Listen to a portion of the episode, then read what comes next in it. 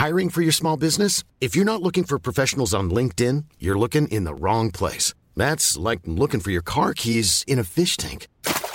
LinkedIn helps you hire professionals you can't find anywhere else, even those who aren't actively searching for a new job but might be open to the perfect role. In a given month, over 70% of LinkedIn users don't even visit other leading job sites. So start looking in the right place. With LinkedIn, you can hire professionals like a professional. Post your free job on linkedin.com slash people today.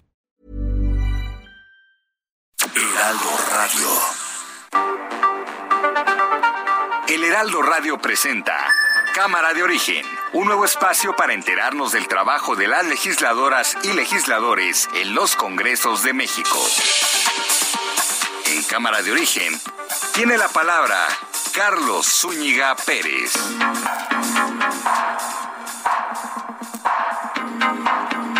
Gracias por acompañarnos en este lunes, es 27 de septiembre de 2021. Mucha información que compartir con ustedes que se está generando desde las distintas cámaras, en particular de la Cámara de Senadores, porque se anuncia la conformación de una nueva bancada, así nos han dicho, lo han vendido. Le vamos a presentar toda la información que hemos averiguado hasta este momento. Y, por supuesto, la información del día. Arrancamos la semana con mucha información en los siguientes minutos le vamos a actualizar las noticias. Por lo pronto, así arrancamos. Nosotros ya vamos a seguir el ejemplo de Italia, ya he dado la instrucción para que en la Guardia Nacional se va, eh, constituya eh, un equipo especial para lograr este propósito. Claudia Sheinbaum. Primero estoy muy orgullosa de mi hija. Ella por méritos propios consiguió un doctorado y eh, como decenas de miles de personas una beca de CONACIT. Silvano Aureoles, gobernador de Michoacán. Hoy muchos han olvidado el desastre en que vivíamos hace más de seis años. Y qué bueno, porque eso significa que Michoacán pudo superar varias de sus crisis más agudas. Jaime Rodríguez Calderón, gobernador de Nuevo León. El informe de gobierno es una obligación de todo el servidor público a venir al Congreso. Nosotros dimos a conocer nuestros eh, avances en ciertos temas y nuestras eh, dificultades en otros temas. No todos son avances en un informe y las razones y las justificaciones las dimos hoy. Luis Crescencio Sandoval, secretario de la Defensa Nacional. El, día de hoy, de 8 a 10 eh, de la noche, eh, estaremos eh, haciendo una representación histórica. Y aquí más de la información del día. Hoy el presidente Andrés Manuel López Obrador anunció que ordenó a la Guardia Nacional crear un equipo especial que se dedique a recuperar piezas arqueológicas o documentos históricos robados. Un juez envió a reclusión a Sandra Nelly Cadena, diputada suplente de Morena por el Distrito 15 de Puebla, quien fue aprendida con armamento de uso exclusivo del ejército luego de catear un domicilio, esto en el municipio de Tecamachalco, ahí en Puebla. Diputada suplente Sandra Nelly Cadena. Bueno, pues hoy habrá una serie de festejos. Hoy durante la noche el gobierno federal le prepara incluso una verbena con motivo de los 200 años de la consumación de la independencia de México. Habrá también un evento, una representación que preparó la Secretaría de la Defensa Nacional, una especie de desfile también. Todo tendrá una duración de dos horas, de 8 de la noche a 10 de la noche. Será transmitido por las redes oficiales de la presidencia, también por algunos medios de comunicación y se prevé que el presidente Andrés Manuel López Obrador dé un discurso durante más bien antes de que comience la representación de estos 200 años de independencia. La farmacéutica Pfizer aseguró que en unos días junto a BioNTech presentará los estudios para solicitar la aprobación para que su vacuna contra la COVID-19 sea administrada en niños ahora de 5 a 11 años de edad. Ya de 12 en adelante ya se podía. Bueno, ahora se va a pedir el permiso para que la Pfizer sea aprobada de 5 a 11 años. El Instituto Politécnico Nacional anunció que México será el país donde se realicen las siguientes pruebas de la vacuna contra el virus del chikungunya, que está desarrollada esta vacuna eh, por las universidades de Oxford, Texas y justo el Instituto Politécnico Nacional. Bueno, le decía, hay novedades eh, desde la Cámara de Senadores eh, porque cinco legisladores dicen que van a formar su grupo parlamentario. Misael Zavala, a ver cómo cayó esta noticia ahí en el Senado y qué se sabe hasta ahora. Te escuchamos. Carlos, buenas tardes. Efectivamente, los senadores Germán Martínez, Gustavo Madero, Nancy de la Sierra, también Emilio Álvarez y Casa y Alejandra León Gastelum pidieron ser integrados a una nueva bancada en el Senado denominada Grupo Parlamentario Plural. La petición se realizó de manera formal, Carlos, hoy a través de una misiva dirigida al presidente de la Junta de Coordinación Política del Senado, Ricardo Monreal. En el documento se expone que en el pleno ejercicio de los derechos políticos electorales, estos cinco senadores han decidido conformar un grupo parlamentario plural integrado por senadores y senadoras provenientes de distintos grupos parlamentarios y sin grupo que en ejercicio de su independencia buscan desempeñar de manera libre de cualquier formación partidista. Estos senadores ya habían estado alejados o en desacuerdo con los trabajos parlamentarios de sus partidos políticos. Por ejemplo, eh, Germán Martínez, Gustavo Madero ya no habían participado en algunos eventos de eh, Morena y del PAN eh, respectivamente. Incluso también la senadora Nancy de la Sierra, quien es del Partido del Trabajo, había estado votado en, votando en contra de algunas propuestas del Partido del Trabajo en el Pleno del Senado de la República aunque la nueva bancada, Carlos, argumentó que el artículo 72 de la Ley Orgánica del Congreso de la Unión respalda esta propuesta, el artículo 73 les estaría impidiendo conformar actualmente su nueva bancada, ya que eh, este artículo 73 del Congreso, eh, de la Ley Orgánica del Congreso de la Unión, eh, indica que se debe pues hacer la petición, formular esta petición de creación de nueva bancada, a más tardar el 28 de agosto del año de la elección más reciente. Esta fecha pues Carlos ya pasó y no podrán eh, ellos participar. Eh, incluso, bueno, están pidiendo que se acudirá a la Suprema Corte de Justicia de la Nación, también al Tribunal Electoral Federal, para que se haga valer su derecho como senadores y que se integre esta nueva bancada. Carlos, hasta aquí la información. hay que decir eh, que hemos estado buscándolos, Misael, y hay un pacto entre ellos, ¿no? Para no dar declaraciones hasta el día de mañana por la mañana. Efectivamente, Carlos, ninguno de los senadores ha dado una versión oficial. Sin embargo, eh, esta carta, esta misiva que se le envió al presidente de la Junta de Coordinación Política ya fue eh, pues fue filtrada en algunos medios de comunicación. Eh, mañana mismo a las 10 de la mañana los cinco senadores estarían saliendo a una conferencia de prensa antes de que pues haya una comparecencia del canciller Marcelo Ebrard en el Pleno del ah, Senado de la Exactamente, mañana va Marcelo a comparecer como parte de la glosa del tercer informe. Una última pregunta, Misael. Se ha mencionado también que quizá no son cinco, que podrían ser más. ¿Qué has escuchado tú al respecto?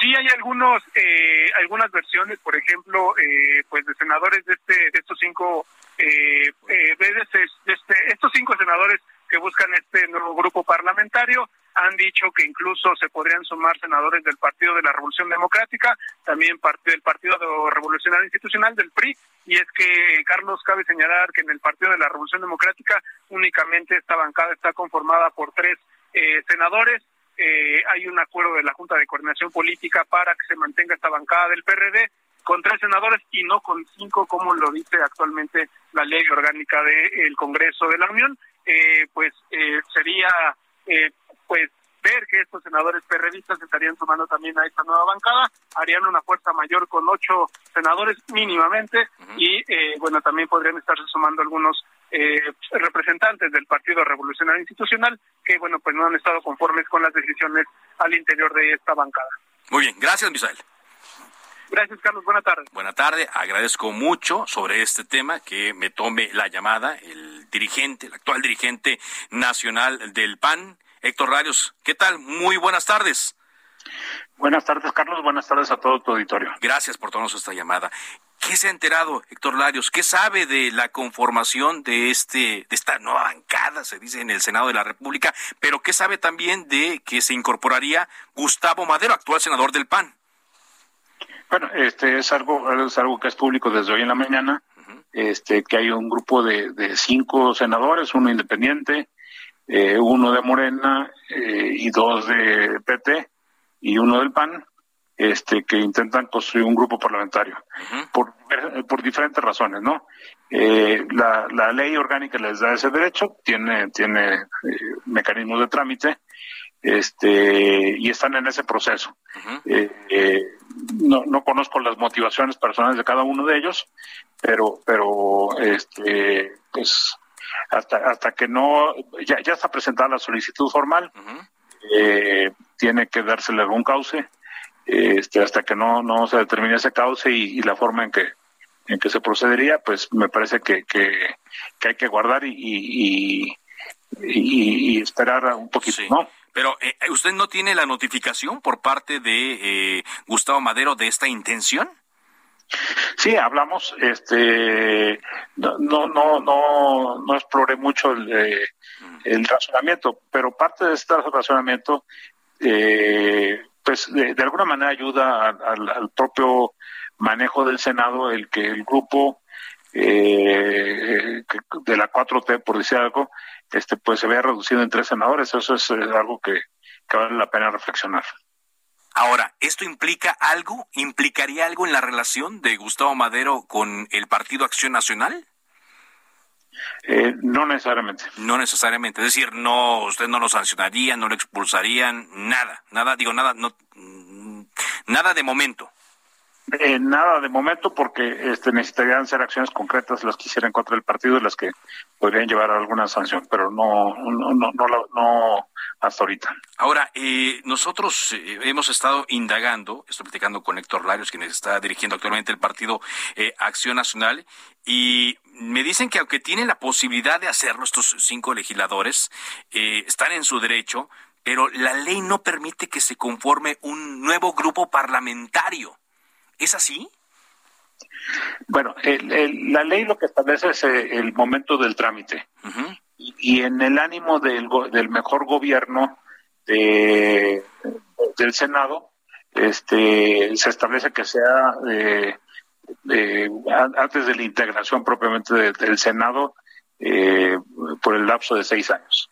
Es decir, eh, eh, de alguna manera en causa para que nada más se creen grupos parlamentarios eh, al principio de, los seis años de una de, un, senado, ¿no? ha habido ha habido ha habido ya casos tanto en la Cámara de Diputados como del Senado.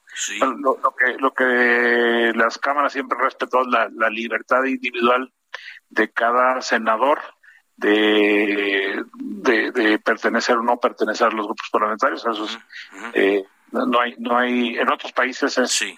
Eh, por ejemplo en España, si alguien renuncia al, partido que lo postuló, entonces pierde el escaño y, entra, entra otra persona en su lugar. Ajá. Este, en México no, hay, libertad y eso eso ha sido reconocido. Ajá. Este, me parece que, que que puede ser, eh, bueno, se, se, la ley establece que, por ejemplo, si tienen que ser cinco como mínimo. Sí. Y eh, a mí me tocó en la Cámara de Diputados este, autorizar un grupo que tenía cuatro. Desde el principio de la legislatura, ahora se han autorizado un grupo que tiene tres. Sí. Este, en fin, eh, Déjeme, le, pregunto esta cosa, Héctor, eh, para que le quede claro a nuestro auditorio. Entonces, eh, ¿podría darse la situación de que, eh, aunque no forme parte del grupo parlamentario, en este caso, el señor Gustavo Madero, el senador, pueda seguir siendo dirigente del PAN? Es decir, ¿puede ir estos dos escenarios corriendo en paralelo? no, no dirigente, este integrante del PAN. Este, vamos, ahorita están en proceso de trámite. Sí. Este, y, solamente que se integrara el grupo y que como eh, y, en esa característica este cometiera faltas contra el partido entonces este podría iniciar su proceso pero pero el solo hecho de integrarse no genera un proceso. Como siempre ocurren estas eh, cosas eh, pues empiezan a correr rumores y salen después otras noticias. Hace rato le preguntaba yo a Misael Zavala, reportero del Heraldo de México que cubre la fuente del Senado, sobre ciertos tweets que vimos donde mencionan que incluso más senadores del PAN podrían abrazar esta nueva bancada. ¿Usted tiene conocimiento de esto? absolutamente de ninguno y, casi te puede hacer una eh, un, recuento de todos ellos y no, no, no veo esa situación. O sea, ¿no ve usted que alguna senadora o algún senador vaya a dejar la bancada para irse con este nuevo grupo? No. No. No lo hay. Bueno. No, no lo hay. Entonces, pues mañana están convocando una conferencia de prensa. Aquí eh, ya veo un tuit de Emilio Álvarez y Casa, está convocando a las 10 de la mañana. Ya nos habían dicho también de la oficina de eh, Gustavo Madero y de otros eh, senadores que iban a, convocarlo. Pues si le parece, entonces estamos atentos. Héctor le agradezco que me haya tomado esta llamada y dependiendo de lo que se anuncie mañana, platicamos. ¿Le parece? Sí, claro, eh, para no adelantar vistas de nada, pero, pero yo te agradezco, Carlos, agradezco a todos tus radioescuchas. Muy bien, gracias. Muchas gracias, Héctor Larios, quien está dirigiendo actualmente el Partido Acción Nacional. Recordamos que el PAN está en estos momentos en medio de un eh, eh, proceso de elección de su dirigente nacional, al cual por cierto, va solo Marco Cortés y por eso Héctor Larios es actualmente el dirigente del Partido Acción Nacional. Él nos dice aquí en Cámara de Origen que, bueno, todavía no tiene la notificación oficial, que va a esperar y que con base en lo que decida, con base en lo que les anuncie oficialmente Gustavo Madero, es que tomarán algún tipo de decisión. Y que no tienen información de que algún otro integrante de esta legislatura del Senado de la República, de la bancada del PAN, esté interesado en salir, está interesado en renunciar para abrazar este nuevo grupo político. Estoy viendo un tuit a propósito del eh, senador Eduardo Ramírez de Morena y dice, me enteré de voz propia del senador Germán Martínez la intención de conformar un grupo parlamentario independiente con legisladores de diversos partidos. Dice Eduardo Ramírez en este tuit, siempre he actuado con profundo respeto a las decisiones de ciudadanos de pensamientos libres y buenas costumbres. Esta decisión marcará una nueva etapa en la vida parlamentaria de la 65 legislatura en el Senado de la República, por lo que me ofrezco como interlocutor que comprende con responsabilidades las discusiones y posiciones de cada senador y senadora. Dice en un tercer tuit, Eduardo Ramírez, este grupo no debe ser la excepción para considerarlo en la aportación que hagan para un México más justo y más democrático. Es el primero que lo veo en términos eh, conciliadores respecto a este tema, este asunto. Pero como le decía, datos que nos han pasado también del Senado, que es que pues eh, tiene la posibilidad de hacer este grupo parlamentario, está en su derecho, pero la ley no permite que se conforme un nuevo grupo parlamentario. Además, también nos señalan que los senadores que presidan comisiones o secretarías, incluso que pertenezcan a ellas, deberían dejar su cargo en estas comisiones, ya que son repartidas las comisiones a los grupos parlamentarios y no a los senadores. En particular, nos llama la atención el caso de Germán Martínez, quien de confirmarse esto, tendría que renunciar a la Comisión de Puntos Constitucionales. Entonces, es la información que tenemos hasta ahora, lo que hemos estado eh, averiguando. No descarto que de aquí a que termine Cámara de Origen podamos tener más información en torno a esto. Como le digo, hay un pacto entre los primeros cinco para no dar declaraciones previas hasta mañana a las 10 que den una conferencia de prensa conjunta, tal cual lo acaba de confirmar en un tuit el senador, que hasta hoy es independiente, Emilio Álvarez y Casa. Vámonos a más información aquí en Cámara de Origen. El coordinador de Morena en el Senado, por cierto, Ricardo Monreal, se reunió esta mañana con el secretario de Gobernación, Adán Augusto López, y con la jefa de gobierno de la Ciudad de México, Claudia Sheinbaum, para revisar la agenda legislativa. Según eh, escribió Ricardo Monreal en sus redes sociales, nos reunimos con el secretario de Gobernación para revisar la agenda legislativa de la capital, con él y con Claudia Sheinbaum, encuentro amigable y sincero. La unidad de propósito siempre genera buenos resultados. Aquí ya le habíamos comentado hace unas semanas que el presidente Andrés Manuel López Obrador, pues ha incluido a ellos, a Claudia Sheinbaum, a Monreal en... Bueno, a Monreal no lo ha mencionado directamente, varios morenistas, pero en particular a Claudia Sheinbaum, que podrían ser candidatos de Morena a 2024. También, bueno, pues ahora muchos incluyen, aunque el presidente no lo ha hecho, el presidente no lo ha mencionado, incluyen a Adán Augusto López en esta lista. Vaya, eh, llama mucho la atención debido pues a estas eh, distintas eh, intenciones que hay de ser candidatos a la presidencia de la República y sobre todo de los tres que han despuntado más en las últimas semanas, como son Claudia Sheinbaum, el propio Marcelo Ebrard y Ricardo Monreal. Vamos contigo, Jorge Almaquio, quien, eh, por cierto, tiene información en torno a declaraciones que hoy hizo la jefa de gobierno, Claudia Sheinbaum, luego de que en redes sociales comenzó a circular información de que mm, recibió dinero del CONACIT.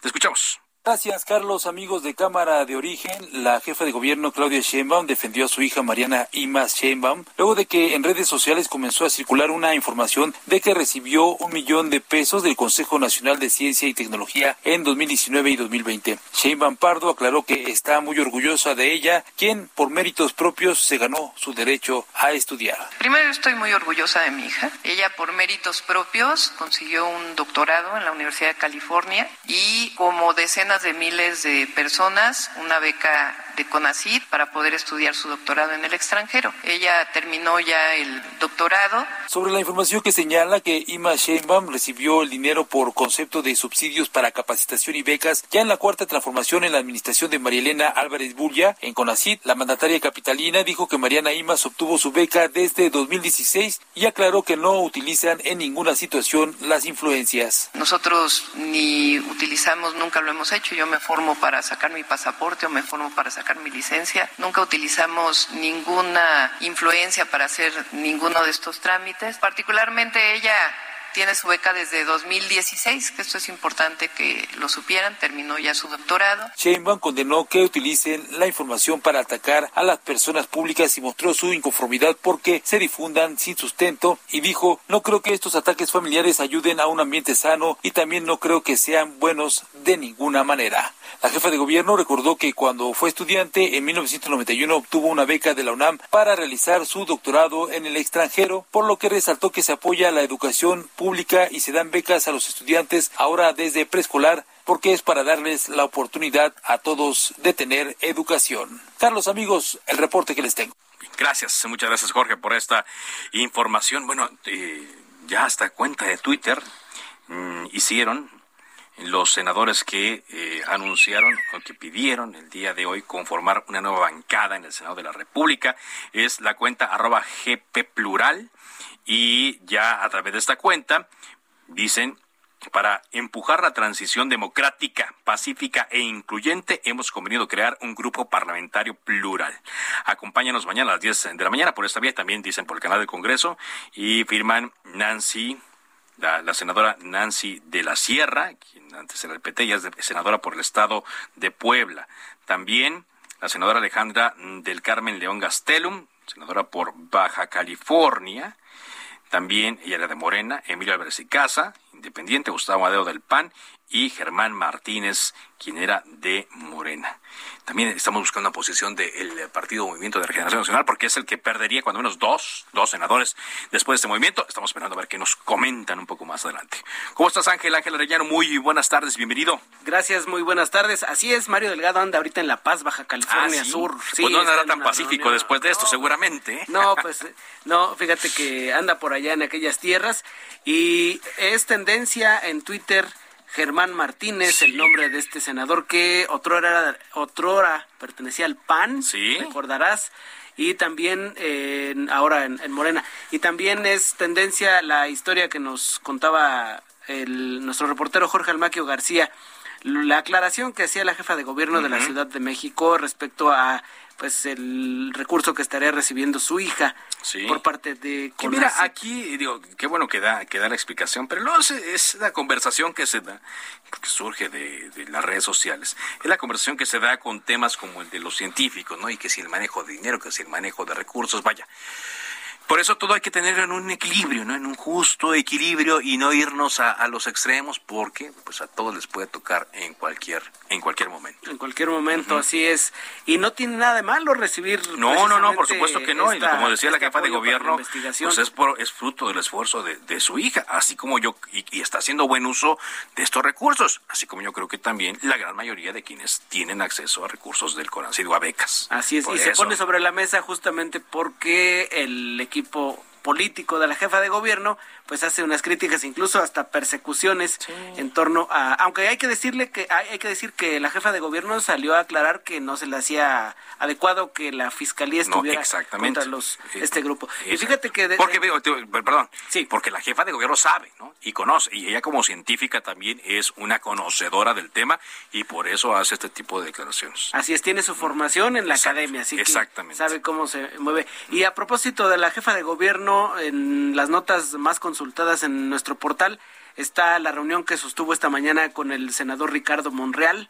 También otra nota que ha llamado mucho el interés de la gente es el festejo patrio que tendrá lugar esta noche y la presentación de monedas conmemorativas. Ah, sí. ¿Cuántas son? ¿Cinco monedas? Son cinco monedas. Y aparte el billete, ¿no? estoy viendo seis aquí en la imagen. Sí, exactamente. Y el billete de 20 pesos que estábamos diciendo. Ahora, hay que decirle a la gente que si hay que usar estas monedas, iban a ser recurso legal, porque ya incluso otras que se habían hecho, pues como que las despreciaron un poco. Ya incluso hay publicidad del Banco de México al respecto. Así es que no le haga el feo, no desconfíe de ellas. Valen igual que el billete de Benito Juárez y el nuevo que va a salir. Así es, y a ver qué dice el doctor Gatel de esto, que Pfizer pedirá aprobación para que se use vacuna en niños de 5 No le toques ese vals, no le toques Eso es para las próximas semanas, a ver qué pasa. Gracias, muchas gracias Ángel, Ángel Reñano. Vamos a una pausa aquí en Cámara de Origen y regresamos con más información en Heraldo Radio.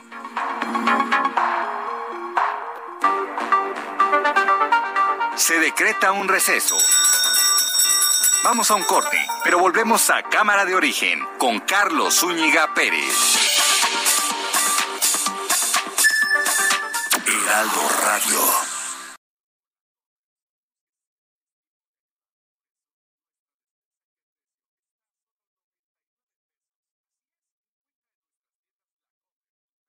Heraldo Radio. Se reanuda la sesión. Volvemos a Cámara de Origen con Carlos Zúñiga Pérez.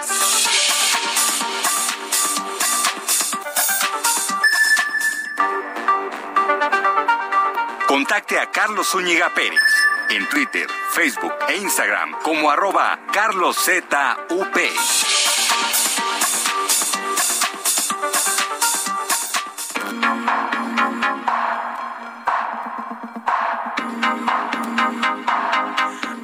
En cámara de origen cuando pasan 30 minutos después de la hora. Gracias por seguir con nosotros a través de las plataformas de El Heraldo de México y por supuesto aquí en, las distintas frecuencias de Heraldo Radio. Hoy en Nuevo León, Jaime Rodríguez Calderón presentó su, su último informe de gobierno porque ya dentro de una semanita dejará de ser el gobernador de Nuevo León y llega llega Samuel García. ¿Qué fue lo que destacó el Bronco en este último informe? Daniela García, corresponsal del Heraldo de México. Adelante, Daniela. Daniela, adelante, Daniela. No, perdí la comunicación. En un momento regreso ahí con ella. Daniela, ¿me escuchas? No, creo que ahí está, pero no, no me escucha Daniela García. Voy con ella en un momento más para que me actualice eh, la información. Le decía, el próximo día 3 de octubre, Samuel García va a asumir el eh, gobierno de Nuevo León en una ceremonia en el Congreso y donde va a estar eh, como enviado del presidente el secretario de Gobernación, Adán Augusto López. Ahora sí, Daniela, te escuchamos. ¿Qué tal, Carlos? Muy buenas tardes. Pues hoy presentó su sexto y último informe de gobierno el gobernador de Nuevo León, Jaime Rodríguez Calderón, donde destacó los logros de la administración en materia de salud, finanzas y seguridad. Al mismo tiempo, pues minimizó eh, los dichos de que la figura del político independiente haya perdido fuerza derivado del, papel que jugó él al frente de la administración. Presentó un video de poco más de una hora donde destacó los logros de su administración en los pasados seis años, así como la inversión hecha en materia de salud, incluso previo a la pandemia del COVID-19.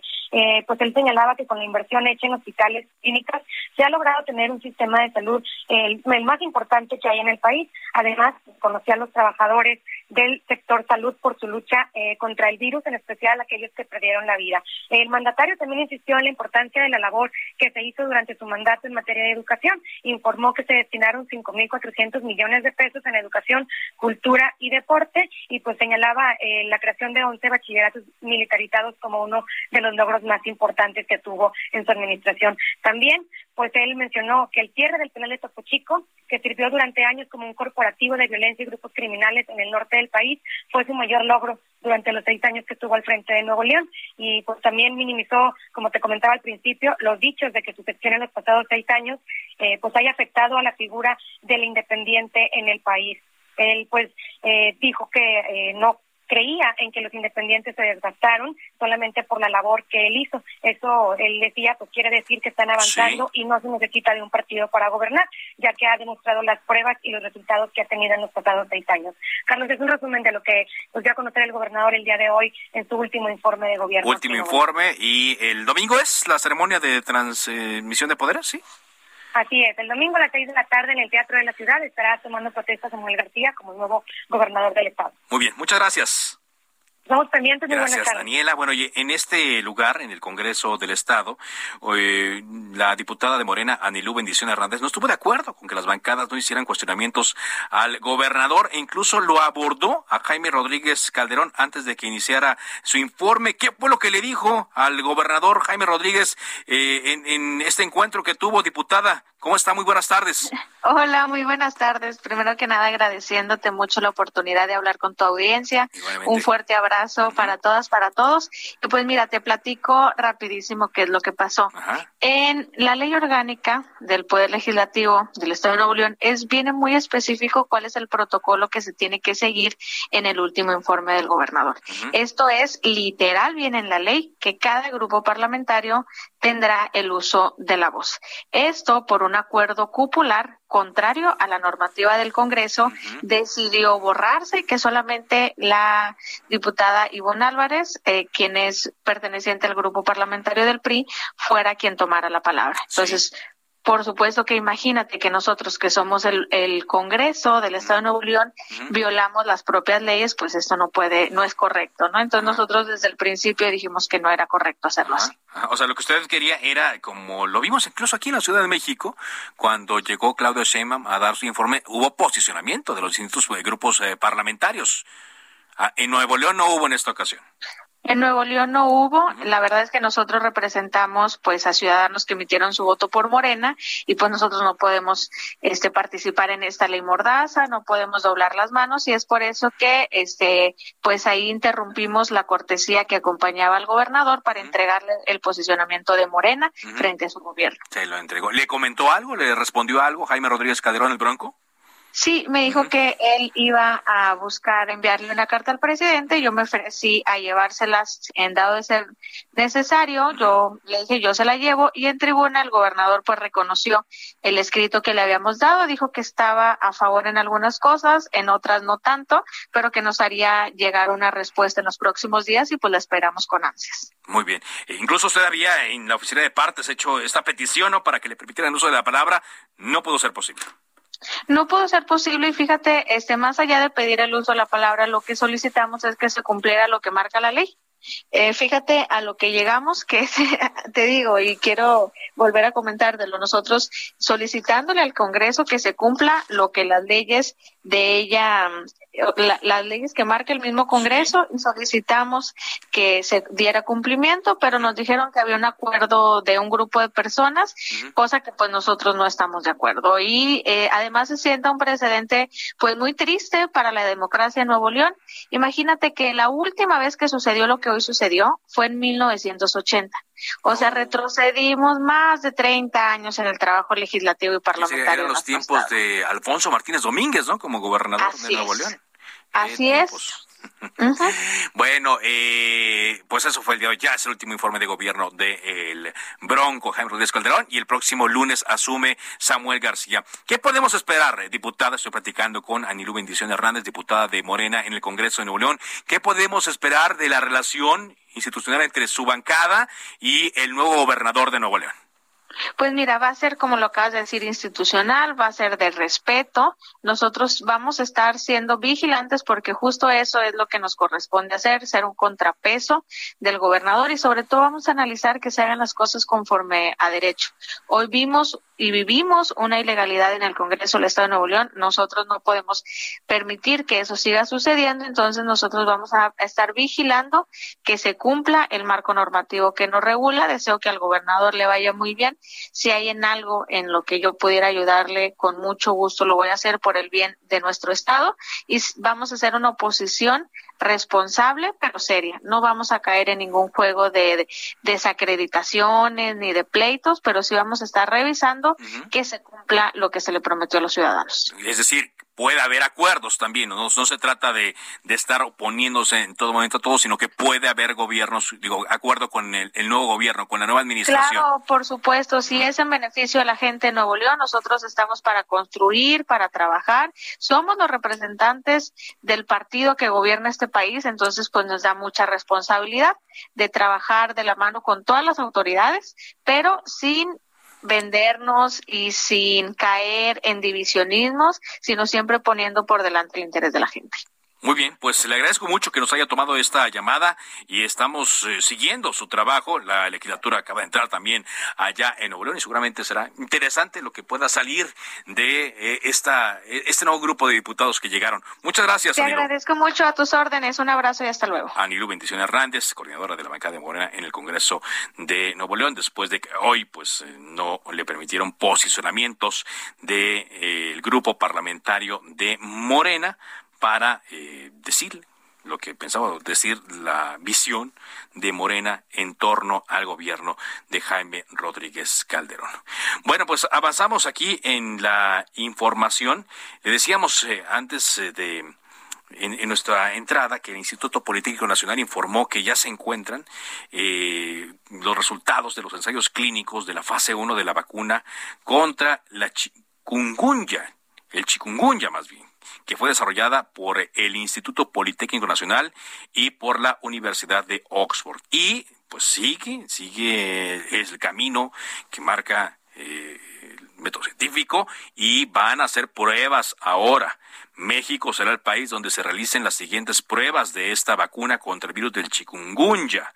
Por la mañana, el IPN informó que los ensayos clínicos de la fase 1 tuvieron éxito, pues se demostró que el producto es seguro y generó anticuerpos neutralizantes en el 100% de los voluntarios que recibieron la vacuna. En la primera fase participaron 24 voluntarios sanos de entre 18 y 51 años. Eh, Arturo Reyes Sandoval es uno de los científicos que lidera este estudio y mencionó que el siguiente paso es realizar la fase 1B de este estudio. Después tienen que llevar a cabo la fase 2 y 3 de estudios clínicos, los cuales abarcarían hasta 5.000 y 20.000 voluntarios, con la finalidad de determinar si la vacuna tiene altos niveles de protección. La fase 3 se debe realizar en lugares donde el virus de chikungunya está presente y eso incluye a México, donde el mosquito transmisor se ubica en zonas tropicales, calurosas y húmedas, como las costas norte, centro y sureste mexicano. Es decir, es un gran trabajo el que está haciendo el Politécnico Nacional eh, para llevar eh, a buen puerto esta mm, vacuna, estas pruebas, y qué mejor que se hagan aquí, el país donde hay la experiencia, vaya, donde también están los casos y México sería uno de los beneficiados primeros en caso de que esta vacuna se apruebe. Ojalá Ojalá y así. Vámonos hasta Oaxaca con Karina García, corresponsal de El Heraldo de México, porque en noviembre Morena va a emitir la convocatoria para la inscripción de las y los aspirantes a la gubernatura. Adelante, Karina. Así es, Carlos. En noviembre próximo, Morena emitirá la convocatoria para la inscripción de las y los aspirantes a la gubernatura de Oaxaca. Así lo dio a conocer el dirigente nacional del movimiento, Mario Delgado, quien precisó que será a través de dos encuestas, perdón, espejo y una principal, como el pueblo elegirá su candidata o candidato. Tenemos que pedir la opinión de la gente a través de encuestas. Lo vamos a hacer de una manera muy transparente, se comprometió el dirigente nacional. Mario Delgado dijo que las y los interesados se someterán a la valoración del pueblo de Oaxaca para que sea este quien decida quién encabezará el proyecto que lleve al triunfo a Morena en el 2022.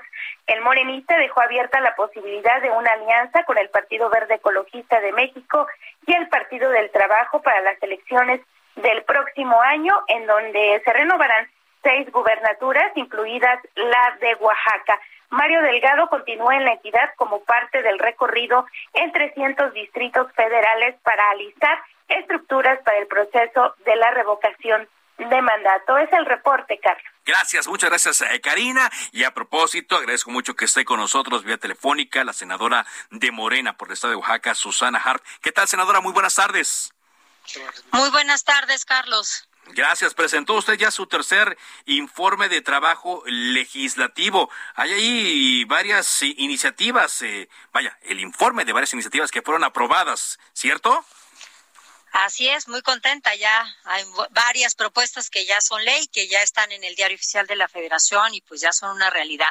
¿Qué nos puede decir al respecto para el público de Cámara de Origen, senadora?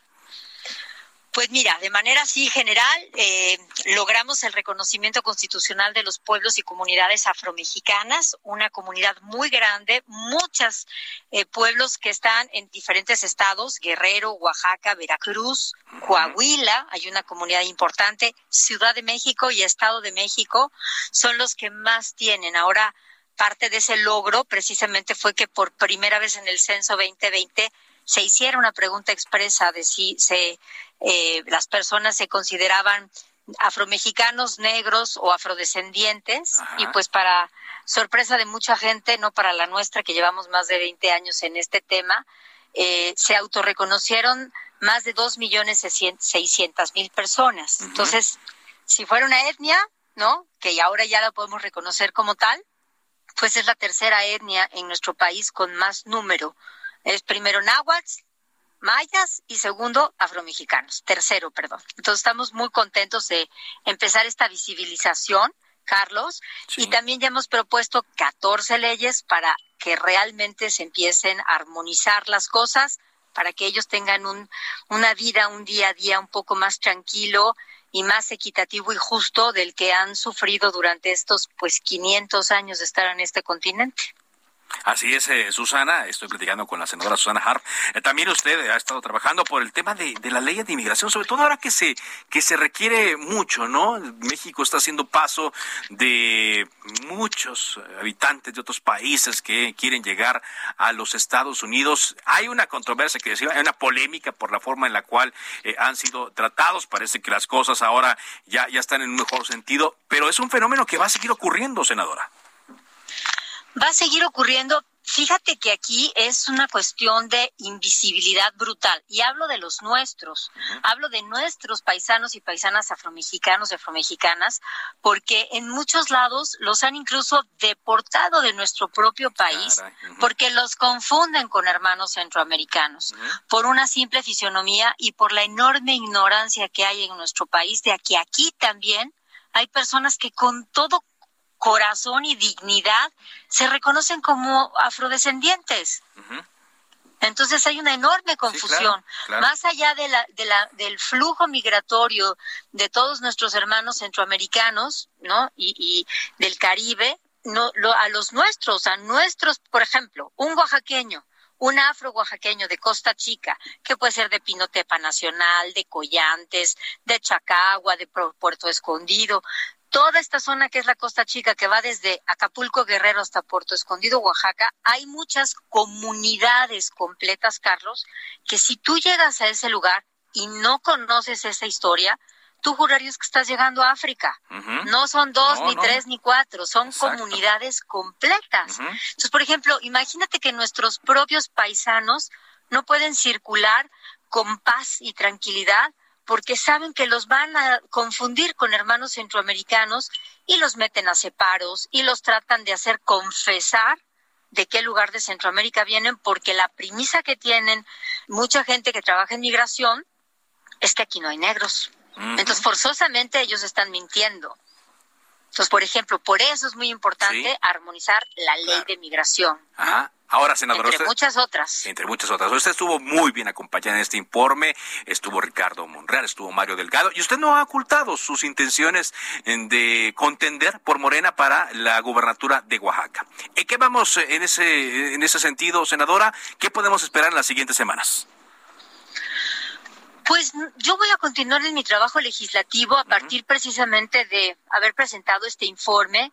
Tengo ahora, porque tengo el gusto, el enorme gusto de que sí he logrado que mis propuestas legislativas se conviertan en ley.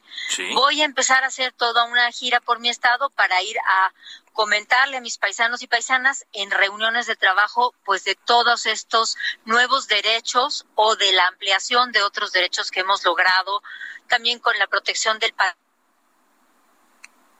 cultural, para el no plagio de todos estos textiles, huipiles, etcétera, etcétera, y muchas otras cosas que hemos logrado trabajar. Ahora, el proceso, pues, empieza apenas, Oaxaca empieza apenas en, esta... En noviembre, acabamos de escuchar. este tiempo electoral.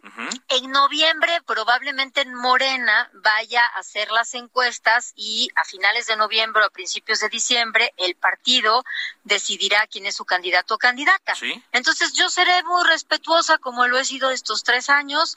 Yo esperaré los tiempos para anotarme como una precandidata y veremos qué, qué pasa, pero yo, sin descuidar mi trabajo legislativo, estaré presente y será un honor seguir trabajando por mi tierra.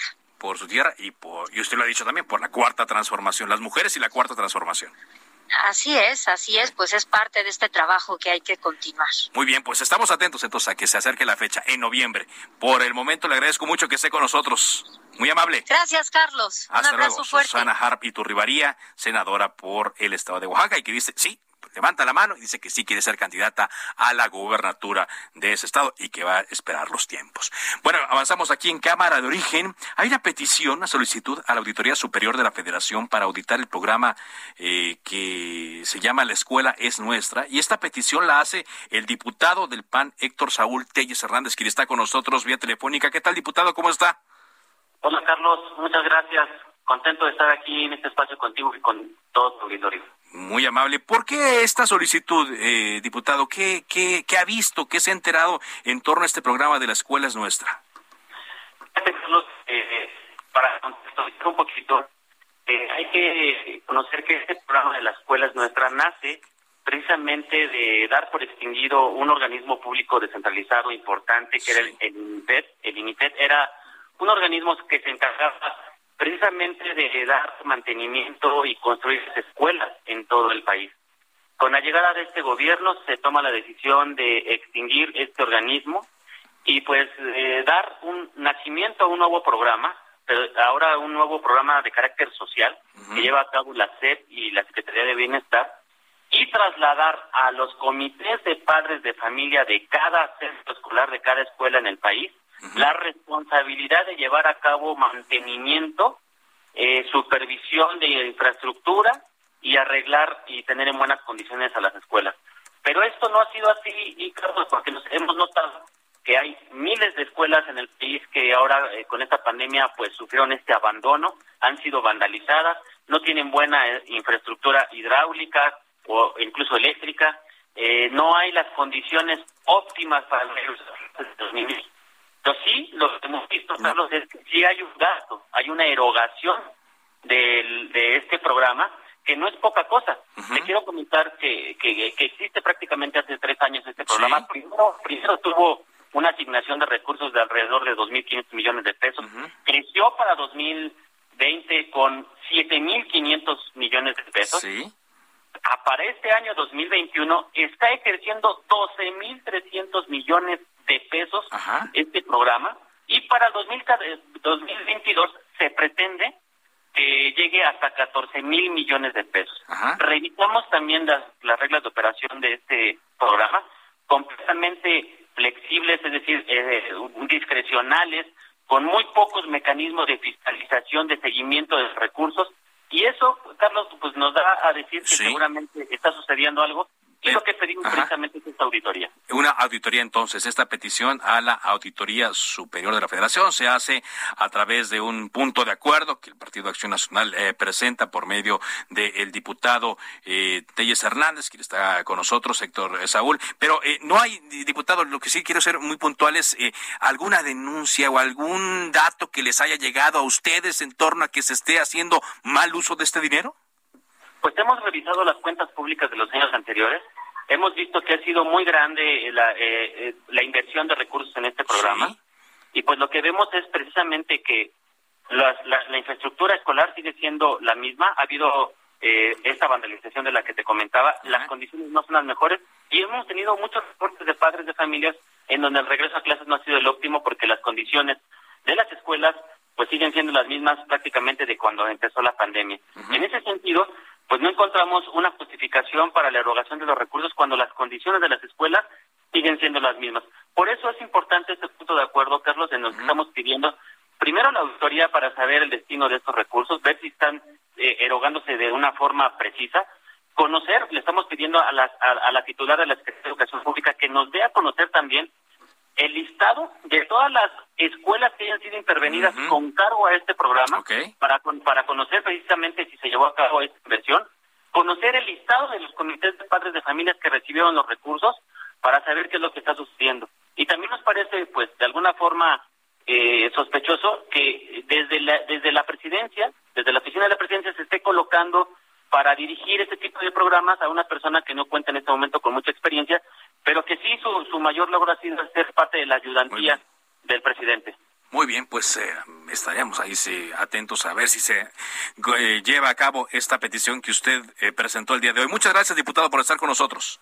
Carlos, a tus órdenes y un saludo a todos. Gracias. Igualmente es el diputado del PAN, Héctor Saúl Telles Hernández, con esta solicitud a la Auditoría Superior de la Federación. Bueno, nos informa, ¿se acuerda usted de Benjamín Saúl Huerta? Por supuesto que se acuerda de Benjamín Saúl Huerta, quien eh, fue eh, diputado por el partido Movimiento de Regeneración Nacional Morena, acusado de abuso sexual en contra de menores. Pues eh, se nos informa que ya perdió sus derechos como militante de este partido Morena de forma definitiva perdió sus derechos como militante, según la Comisión Nacional de Honestidad. Así lo resolvió, de acuerdo a los eh, eh, pues eh, elementos que ahí se interpusieron, recursos que se interpusieron para que Benjamín Saúl Huerta ya no fuera militante del partido Morena. Perdió sus derechos obviamente perdió el fuero, está en la cárcel, ya que hubo una negociación, pues tendrá que enfrentar estas acusaciones graves en su contra. De esta forma, llegamos a la parte final de Cámara de Origen. Gracias por habernos acompañado en este arranque de semana. Le invitamos a que esté con nosotros mañana martes. Hay mucha información, por supuesto, que compartir. Y siga aquí en Heraldo Radio con referente informativo. Por ahora es cuanto. Se cita para el próximo programa. Cámara de origen, a la misma hora, por las frecuencias de El Heraldo Radio. Se levanta la sesión.